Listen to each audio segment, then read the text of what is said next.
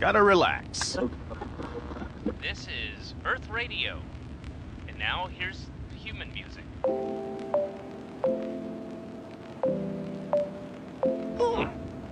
Human music. I like it.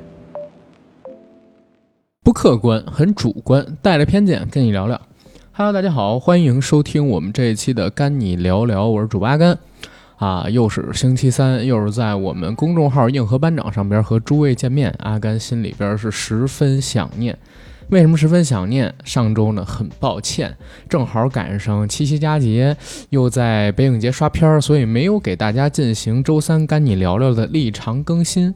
不过阿甘在上周和这周分别于公众号与 B 站上边更新了两个我聊个视频，也算是给大家做一点点小小的补偿，希望大家可以喜欢。然后跟你聊聊这个节目，我肯定还会做下去的，因为我自己特别喜欢这个节目，能找二十分钟到三十分钟的时间，每周和大家聊会儿天儿，真的是挺难得的。然后我们今天的干你聊聊，嗯，跟往常不太一样啊，不跟大家聊什么时事热点，我想做一个。所谓的预告了很久的，但是没有办法在常规节目里边去做的项目，就是想跟大家聊一聊我近期着坑的一本书啊，叫做《涛动周期论》，而且还想聊聊关于这本书的作者周金涛，还有他所谓研究风格理论方面的一些东西。那为什么会放在赶紧聊聊，而不是放在硬核电台里边去和大家做呢？首先呢，是有几个前因得跟大家解释。第一，周金涛这个人虽然在行业里很知名。但其实他出了金融圈，或者说出了学这专业的人之外啊，基本上没太多人知道周金涛到底是谁。他很小众，所以做出的节目也没啥热度。第二是关于周金涛他的理论吧，其实市面上边有一些争议，这些争议点往往是围绕自他的。理论有点向命理玄学靠拢，而不是单纯的以经济学角度去谈市场问题。再有第三个点就是，周金涛如果要做硬核电台的常规节目，那不好意思，可能只有我聊，只有我聊的话，还要聊一个多小时一期，可能就有点难。而且退一万步讲，以我的水平来聊周金涛，包括周金涛的投资理论啊，其实难度非常的大，也特别容易出现问题。我没有那么大的勇气，所以只能说做成跟你聊聊。通过跟你聊聊这种分享性质的节目，我可以把我做的读书笔记，哎，和大家分享一下，然后顺带着聊一聊周金涛这个人到底是一个什么样的存在，可以做成一个系列性质的节目，可能五期、六期，甚至可能更久，因为确实我挺欣赏他的这个理论的吧。这样说应该没什么问题。而且我认为，虽然不用笃信，或者说不用把他传播的理论奉为圣经，但是在这个系列的节目里边，我们提到的很多东西，其实会对。听者的投资生活有很大的帮助。当然了，阿甘自己呢也有一个私心，因为最近影视不是复工了嘛，导致我的时间周期啊排的特别满。原本在读的《涛动周期论》，现在读了大概三分之一左右吧。后边我发现自己越来越难以找时间把它读完，而且这本书并不是你看完一遍就可以的，你还要细细去琢磨它里边提到那些报告、提到的那些理论，包括。提到的那些预测，当然现在已经不是预测了啊，因为那本书其实是他去世之后前人把他发表的一些报告整理出来的，基本都发布在一一年到一五年之间。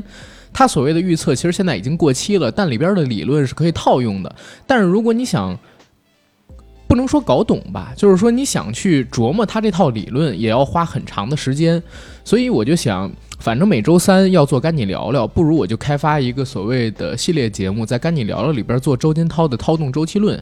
这样的话，一能跟大家共享这些获得的知识；第二呢，我也能借着机会抽出一天的时间来，在周三把这本书，哎，详细的往下去推进着看，一边看一边跟大家分享，对我自己也是一个帮助，不是吗？所以就有了我们现在这个节目。行。闲话少说，呃，先跟大家简单的介绍一下周金涛。以下内容来自于百度百科。周金涛。原中信建投首席经济学家，二零零七成功预测次贷危机，二零一三提出房地产周期拐点，二零一五成功预测了全球资产价格动荡，并在二零一五年十一月预言中国经济将于二零一六年一季度触底。周金涛毕业于南开大学，国籍为中国，民族为汉族，出生地是天津，出生日期是一九七二年七月，逝世日期是二零一六年十二月二十七日。周金涛本人，其实在他活着的时候，名气并没有现在大。为什么会出现这样的情况呢？就是因为他在生前做出的很多预测，其实基本上都实现了，或者说哪怕没实现，但偏离度不高，而且他对于大宗商品以及世界各地各个政体、各个地区的经济周期的预测是非常准确的。所以在最近几年的时间里边，周金涛三个字儿呢越来越火，甚至有人这么评价周金涛的理论，叫“早知三日，富贵十年”。我不知道这话到底靠谱还是不靠谱啊，但是我只能跟大家说一个。所谓的大众，或者说在圈内对周金涛的评价，这个评价就是周金涛他是中国的周期天王。没错，您没听错，周期天王这四个字儿不是我评价的啊，这四个字儿呢其实是社会大众对于周金涛的一个评价。为什么叫做周期天王？就是在于他所谓的预测实在是非常的准，而且他有自成系统的一套理论。周金涛本人发布的报告、发布的预测，其实我们可以在后面的节目当中，通过《涛动周期论》这本书跟大家就是表述一下。但是在这儿，我想跟大家提几句周金涛的名言。第一句名言：“人生发财靠康波。”什么是康波？人生发财又为什么要靠康波？这其实就要详细的给大家解释一下。康波其实是一个经济学理论的缩写，就是康德拉季耶夫长波的缩写。这在西方世界呢，又被称为 K 波或者说长波。康波理论的提出者是苏联的经济学家，叫尼古拉·康德拉季耶夫。这个人出生于1892年，去世于1943年。刚才我曾经说过，康哥本人是苏联的经济学家。他活着的时候呢，正好是列宁执政的时期。他本人非常受到列宁的器重，曾经参与了定制苏联农业的第一个五年计划的工作。其实，在前苏联时期啊，有很多在苏联任职的科学家、经济学家，阿甘本人都特佩服。为什么？因为他们都是非常纯粹的那种共产主义者，他们是非常相信社会主义的，而且是实干家，而不是空谈派。相比于资本主义世界的那票科学家呢，更喜欢拿出实打实的证据，或者说跑去实干，而不是纸上谈兵。就比如说咱们现在所提到的康哥，他就是一个实干家，而且是真正的实干家。当时他是苏联的经济专家嘛，苏联属于共产主义。虽然在那个时候，苏联呢还没有和欧洲或者说其他世界上边的各个势力起出主要矛盾，也没有第二次世界大战的阴影，但是苏联的逐渐崛起给西方世界带来了很大的压力。大家对于这个新兴的革命小将啊，其实也不能叫革命小将，只是我开玩笑，其实都是有一些忌惮的。那作为康哥这样一个一心向着共产主义的经济学家，其实是很有责任感的。他就想到，哎。资本主义世界其实每隔一段时间就会爆发出非常严重的经济危机，啊，他想去搞清楚这种经济危机为什么会发生，而资本主义是不是会有崩盘的那一天？而如果资本主义会崩盘，它会因为什么而崩盘？所以他就特地在。列宁执政的那个时期里边，申请了经费，游历了英德法美等等各个主要的在当时那个时代的资本主义国家，去收集、去整理有关于那些国家的经济数据，比如说包括他们的商品价格，以及当时那些国家或者地区的债券利率、他们的进口额、出口额、煤炭、石油、铁等等等等资源类的商品产量等等等等的数据。他在按照时间整理的统计了之后，意外的发现了一条规律，啥规律呢？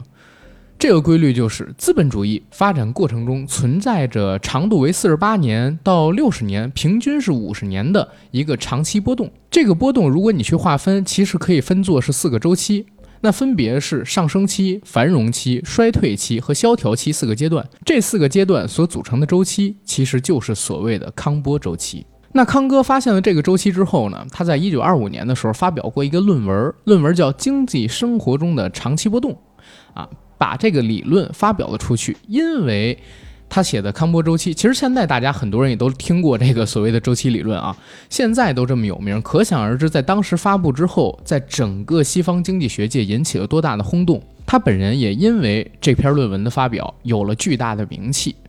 本来是想着借着这个名气以及，呃，列宁的信任跟器重嘛，好好的把理论再开发一下，研究到底为什么资本主义会出现经济危机，是不是通过某一个所谓的导火索可以去点燃资本主义的经济危机？当时这个想法啊，其实是挺牛逼的。如果真让他搞成功了，没准苏联啊，就是在打赢第二次世界大战之后，也不用跟美国搞什么两极了，对吧？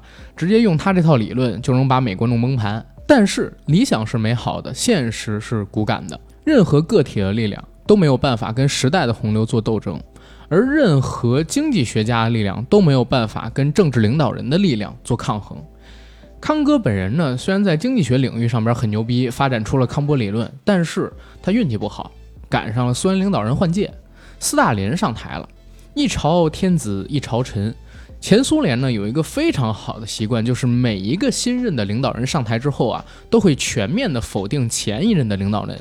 那作为列宁非常信任的经济学家，并且参与了五年计划的这个经济学家，并且还是很知名的经济学家，那在一九三零年到一九三八年这八年的时间里边啊，康哥呢就受到了非常严重的污蔑啊、关押、折磨。最后，在一九三八年大清洗的时候，遭到了秘密处决，死亡的时候只有四十六岁。直到上世纪的八十年代后期，康哥本人呢才被平反。说到这儿就得提一嘴了啊，呃，中国有一句话叫“泄露天机者，鳏寡孤独”，对不对？就是说，如果你泄露太多天机啊，这人命会不好，要不然就是死得早，要不然就是天煞孤星。要不然呢，就是会得一些毛病。所以大家看到什么电视里边、小说里边那些算的特别准的人，往往是瞎子，或者说往往都疾病缠身。刚才我们提到的康哥，他发表了康波理论，哎，正准备接着再往下研究，就遭到了秘密处决。而拜他为师的中国周期天王周金涛老师，也是因为胰腺癌，四十来岁就去世了。所以有很多人都在聊，说周金涛也是因为泄露的天机太多，所以。呃，才死的这么早吧，对吧？当然这只是笑谈啊，只是笑谈。不过既然话赶话说到这儿了啊，笑谈还是笑谈，我们发散性聊一下，就是周云涛本人呢，嗯，你说他泄露天机什么这个那个的，呃，有没有道理？可能没道理。但你说他是不是算命的？怎么讲？可能还真有一点点道理。为啥这么讲啊？因为周金涛本人啊，他是一个宿命论者。他非常的相信玄学，就是周云涛本人曾经在他的演讲当中，当然这段演讲也在《涛动周期论》里边有文字啊，我找出来给大家看一下。我在研究完康波周期理论，还有一些经济学理论之后，越来越觉得宿命论是可行的，用你的生辰算命是有依据的。以后我用经济周期理论可以推导出类似的结果。我后来发现，不管是算命还是经济周期理论，遵循的都是天文学规律。宿命论一定是有道理的，当然，也许我们没有办法去解释为什么有道理，但是一定有其内在的联系。这段话听起来就很玄学，是不是？然后包括，嗯，前段时间就是我跟九哥在聊付费节目的时候，可能也是因为我受了这个涛动周期论的影响啊。然后也借用了他的几个理论，然后在节目里边跟大家有聊过。就是我认为呢，万事万物之间有联系，可能是有因果关系的。就是你塑了因就会得果，因为万事万物有联动效应。可能说你帮了一个人，这个人受到你的帮助之后，后续产生了无限量大的可能性去影响其他人。再有就是，虽然我不相信宿命论，但是我也认为绝大多数人。他很难摆脱时代洪流对他的裹挟，这句话实际上就是从《涛动周期论》里边的一句名言来的。那句名言叫做：“我们每个人一生的财富积累，一定不要以为是你多有本事，财富的积累完全来自于经济周期运动的时间给你的机会。”这是周金涛他说的话。然后我刚才从他的基础上边不是发展出了吗？就是绝大多数人不好去摆脱时代的洪流对你的裹挟。就是因为我不完全认同这句话，为啥不完全认同？我是认为很多人他是因为站在了时代的肩膀上才能走得那么高，很多人确实是赶上了风口才能飞起来。而且你要想成为最顶尖、最顶尖的那种人，几乎不太可能不借助时代，或者说不借助嗯所谓时运的力量而成为那种人。你就比如说，我想去做马云，我想去做王健林，如果我赶不上那个时代的话，可能这辈子都没有机会。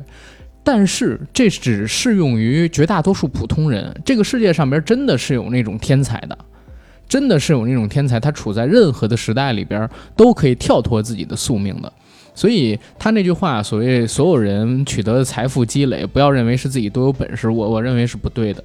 我认为是不对的。而且我也认为，就是哪怕你处在一个再坏的时代里边，只要你比大部分人都努力，其实你也能活到一个中产或者中产偏上。当然，顶尖儿啊，可能是做不太到。如果你只是一个普通人的话，嗯，所以周金涛老师说这句话有点太绝对了。如果说他的范围放宽一些，我可以完全认同他这句话。但不论如何啊，这都是我自己的一点点个人看法。大家也可以通过我刚才念的周金涛老师啊，他这本书里边所写的两段话，去好好体味一下，看你们自己是认同还是不认同。也可以通过我们的私信，或者说一些播客平台评论区吧，这期节目可能会发上去，然后跟我们做一些所谓的互动啊，然后看看你们对这两句话的看法。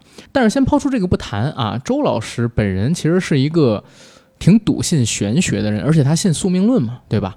当然，还有一个事儿啊，这个事儿呢，就跟我们节目或者说他的投资理论有关联，就是他把正统的康波周期四十八到六十年，所谓不等的平均数为五十年的这个时间线啊，为了贴合中国的传统文化，改成了六十年，就是为了暗合中国的六十甲子这个数，六十一个甲子就是一个大的财富周期，在他的这个理论里边。不过这人到底是跳大神啊、算命啊，还是真有本事？我们先暂且不讨论啊。我可能是想等跟大家读这个《涛动周期论》读到一定阶段的时候，再跟大家讨论这个问题。因为现在跟大家说，大家肯定有很多人是完全不信的。但是你看完了那本书之后，看完他那些报告之后啊，你或许会有一些犹疑。然后接着说这个周云涛老师啊。刚才我说我不太认同他那句太绝对的话，说，哎，人这一辈子几乎没办法跳出，哦，不是，人这一辈子就没有办法跳出宿命。说你有多有钱，不是你自己多牛逼，是在于时代给你的机会。这句话我不认同，但是他在自己的《操纵周期论》里面其实是写了几句话啊，去作为佐证，说零六年的时候你在中信建投证券找了一份工作不太重要，但是零六年的时候。在中信建投证券旁边买一套房子真的很重要，因为中信建投在北京朝阳门，现在房子涨了不止十倍，大家挣十年也挣不到。人的一生财富不是靠工资，而是靠你对资产价格的投资。在周云涛看来呢，就是很多富豪的成功啊都是命中注定的，因为他们出生的时候就赶上了波段，赶上了中国经济的上升期和繁荣期，他们就成了风口上的猪。为了佐证这个观点，他又举了几个其他的例子，说，比如，比如零六年到一六年，中国暴富的典型是煤老板，肯定大家在心里都会认为说煤老板不如自己有本事。可是为什么他能成煤老板？原因就是在于天使给的机会。按照康德拉季耶夫理论来看，这就是大宗商品的牛市，就是煤老板人生发财的机会。巴菲特没什么牛逼的。为什么他能够成功？原因就是因为他出生在第五次康波周期的回升阶段，而且他在美国，所以他能成功。如果他生在现在，一样不会成功。这个就是由宿命决定的。为什么在八十年代、七十年代的时候，美国会出现比尔盖茨？因为技术革命是在那个年代展开的。现在中国出不了比尔盖茨，你的人生机会是由康波的运动决定的。这几段话说完之后，我相信就是大家呢对于周云涛这个人负面的评价可能会比较多，对吧？就是说这人怎么他妈的说的那么绝对，然后怎么那么像个跳大神的？但是我首先得跟大家说清楚啊，就是这几段话是在周金涛去世之后啊，别人把他做过的演讲。整理成了一个文字稿，然后集合成了一本书，叫做《涛东周期论》。也就是说，周金涛本人他并不是自己写的这个东西，是别人把他的这个说话的记录给整合起来的。那大家知道，这所谓的演讲啊，其实，在演讲的过程当中，作为演讲者，往往很多时候都会夸大其词，或者说他自己心里边想表达出来的东西是一，但是到了现场那个气氛。就很难控制得住，往往就会变成二，或者说二点五，会放大几倍。所以可能他说的也没有那么绝对，只不过是在当时演讲的那个情景之下啊，被人给关注到了，记录下来了。但是这些东西呢，呃，既然现在已经出版成册了嘛，我们就还是得好好理解一下。关于煤老板，咱不用说太多，我相信大家也都能理解。还有这个房价的事儿，我相信大家也都可以理解，就是零六年到一六年嘛。那那十年中国是属于什么样的一个发展机遇？其实知道吗？就是前两天我在那个 B 站直播的时候，那天晚上正好是录完节目嘛，跟九哥两个人去喝酒，在一个酒吧里边，然后我们俩就开了直播。开直播的时候聊到一个话题，然后我们俩人就还起了争执。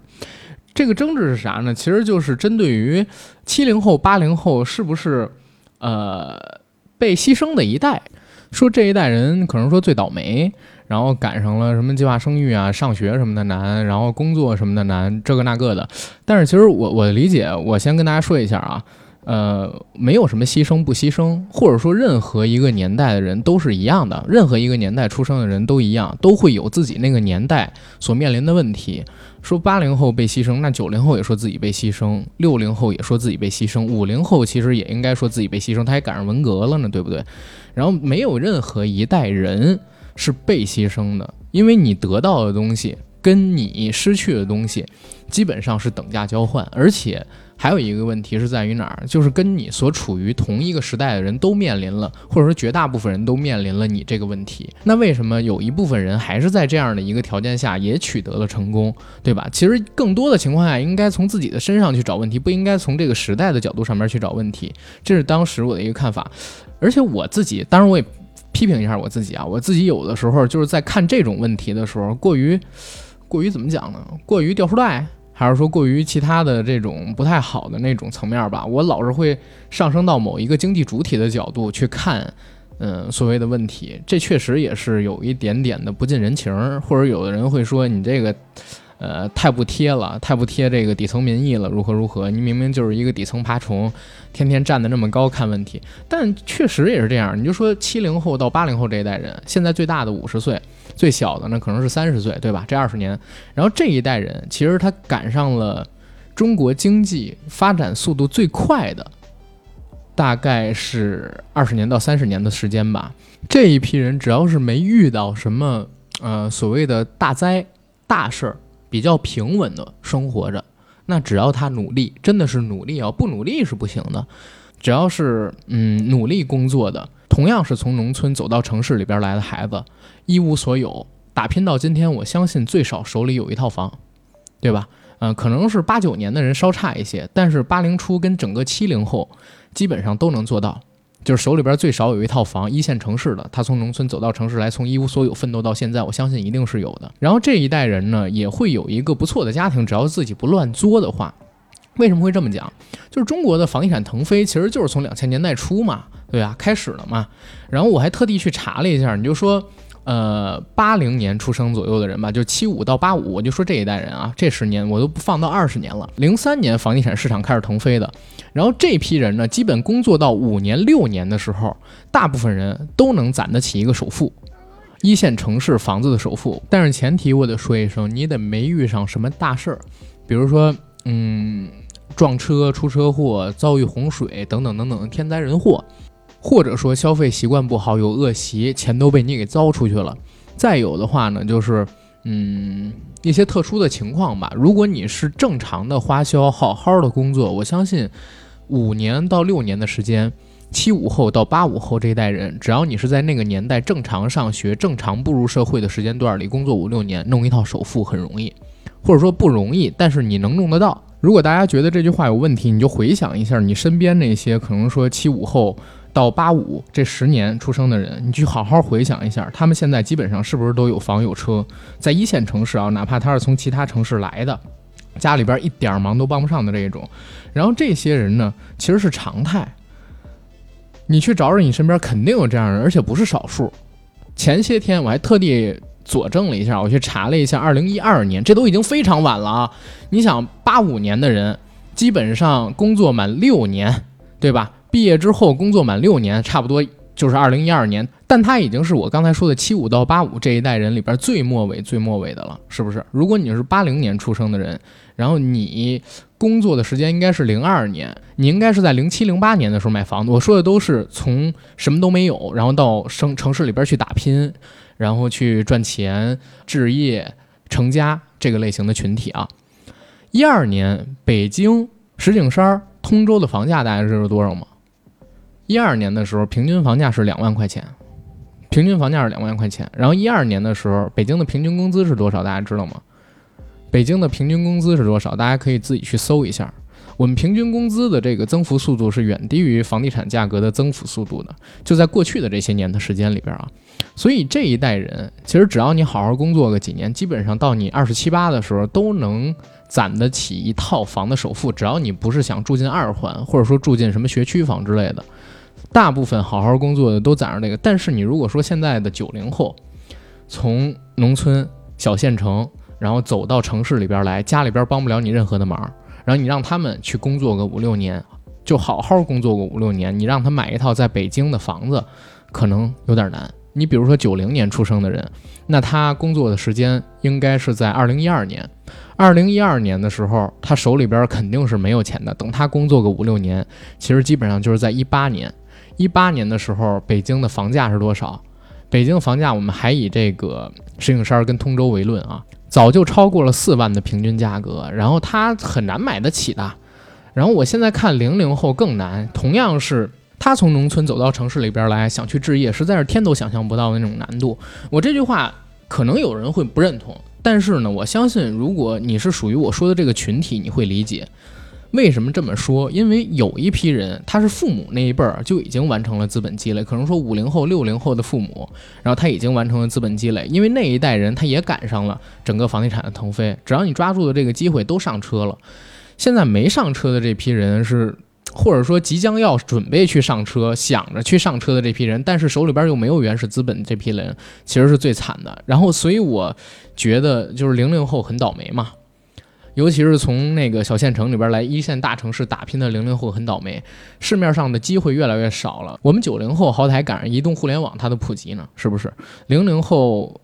可能也是我自己眼界的问题吧。目前我是觉得挺难的，他们只能去更努力，然后去寻找所谓的窗口跟机会，时代的机会。当然了，这个还是说回到那句话，你享受到的什么，你可能就要失去什么。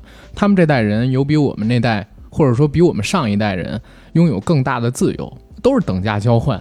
因为有了那个争执嘛，后来我就在回想，我当时为什么，呃，会提出这样的一个说法。其实我认为很大程度上就是因为在最近这几年的时间里边，看了周金涛的《涛动周期论》，包括也理解到他的一些所谓的理论吧。其实他的理论没有刚才说的那么绝对。在我看完了书之后，我的理解是。他认为，人的一生中的机会，尤其是大的机会，能让你从底层完成向中产，从中产变成向上流，去借签的机会，大部分或者说绝大部分都是来自于时代或者说经济周期下这个经济主体带给你的机会。你比如说，你是一个呃七零后的农村娃，是吧？然后你本来呢在那个农村里边生活，走到了城市里，走到城市里，可能在你二十岁，也就是九十年代的时候，你干个体。对吧？然后你开餐馆，你经商，基本上也都挣钱了。你像我爸、我妈他们那代人，就是六零后那一代人。六零后那代人，我妈就跟我说一个，呃，非常典型的例子，就是我爸。我爸最开始呢是想接我爷爷的班儿啊，想当那个什么村支书之类，因为我在那个城郊嘛，农村，想当个村支书之类的。所以那个时候还想入党，想如何如何。后来在八九十年代的时候，也是。嗯，就是想开公司啊，干个体啊，承包。那个时候他敢，我爸胆子大，自己一个人敢跑去内蒙古，敢跑去一些其他自己从来没去过的城市去聊业务啊，去聊项目。因为我们家那会儿开石场嘛，对吧？所以在那个时候其实也挣到不少钱。但是我爸性格不太好，就是花钱大手大脚，而且呢，就是没事老爱玩个牌什么乱七八糟的，也没留下什么太多的钱。